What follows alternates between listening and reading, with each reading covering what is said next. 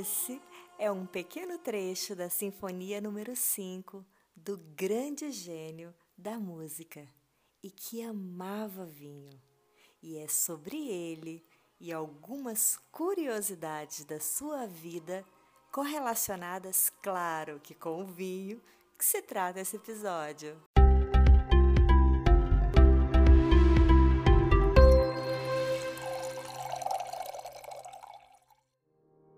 Bem-vindos ao Bacocast, um podcast que é um verdadeiro brinde aos seus ouvidos. Eu sou Daiane Casal e por aqui irei compartilhar informações, curiosidades, experiências, conversas, tudo sempre relacionado à bebida de Baco.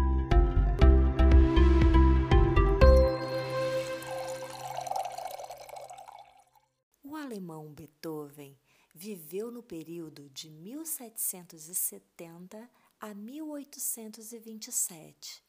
Passou grande parte da sua vida na Áustria, onde compôs a maioria das suas obras musicais geniais, que se perpetuaram na história como verdadeiros deleite à alma de quem as ouve, sobretudo quando se ouve com o coração. O que muitos desconhecem é o fato desse gênio da música estar ligado intimamente ao mundo dos vinhos.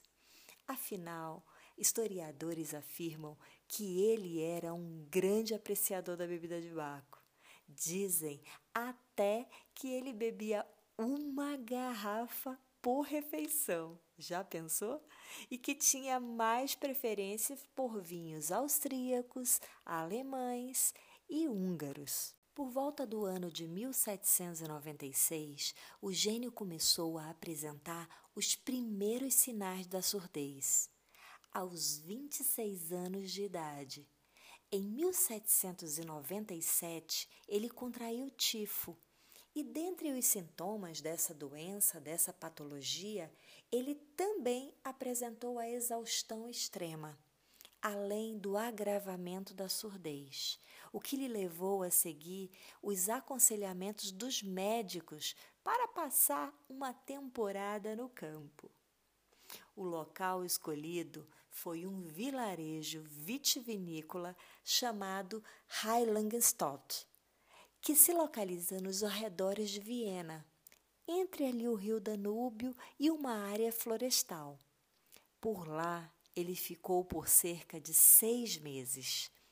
Nesse período, redigiu um importante escrito que ficou conhecido como o Testamento de Heiligenstadt, que se trata de uma carta redigida para os seus dois irmãos, onde nela ele retrata o desespero ao qual ele estava vivendo devido à doença e que estava até pensando na possibilidade de cometer um suicídio. Essa carta nunca chegou a ser enviada e só em 1827 foi divulgada após a sua morte. A causa-morte de Beethoven é cheia de controvérsias.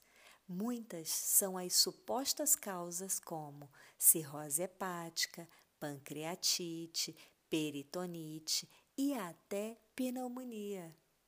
Uma pesquisa denominada La Libre Belgique, conduzida pelo pesquisador Fabrizio Bucella, da Universidade Livre de Bruxelas, sugere que o verdadeira causa-morte foi o excesso de chumbo no vinho do gênio.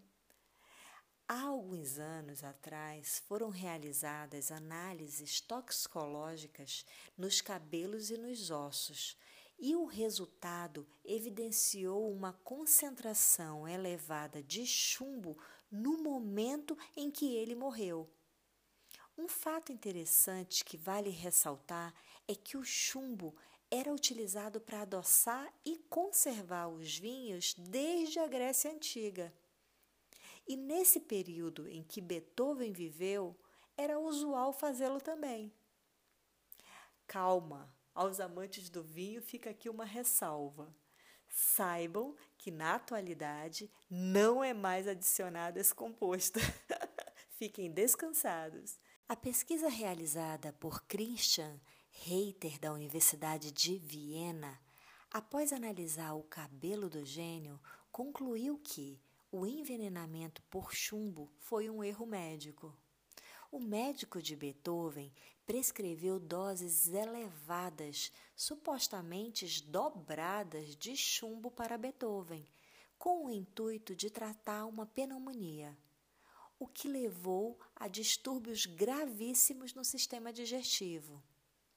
Um detalhe importante, talvez desconhecido para o médico, era a quantidade de vinho que Beethoven consumia diariamente já com quantidades elevadas de chumbo na bebida. E os remédios, uma espécie de coquetel, eram servidos inclusive com vinho, no intuito de suavizar o gosto. Imagine você, com todo esse chumbo ingerido em doses cavalares, é óbvio, o fígado não resistiu e as toxinas percorreram todo o corpo do gênio através da circulação e chegaram a ser armazenadas no próprio cabelo do músico. Pena, pena, é tarde demais.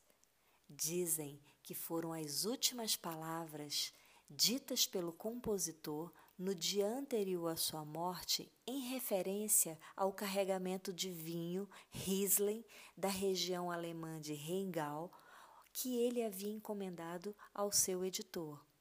Talvez tenha dito isso por perceber que não conseguiria mais consumi-los. Ele, sem dúvida, se eternizou na história pela sua genialidade das suas 240 obras, ao qual deixou para o deleite da humanidade.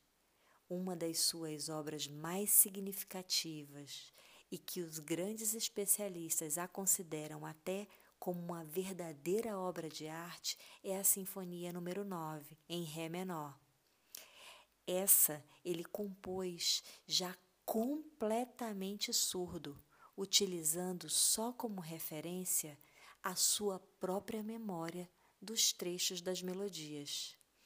Sem dúvida, uma das maiores provas da sua genialidade. Fica aqui um convite a você, ouvinte em servir uma taça de um bom vinho e conectar a sua alma ao prazer da arte em ouvir algumas obras de Beethoven, o gênio da música que amava a bebida de Baco.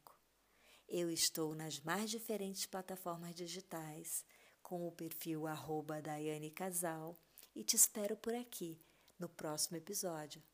Saudações báquicas e saúde a todos!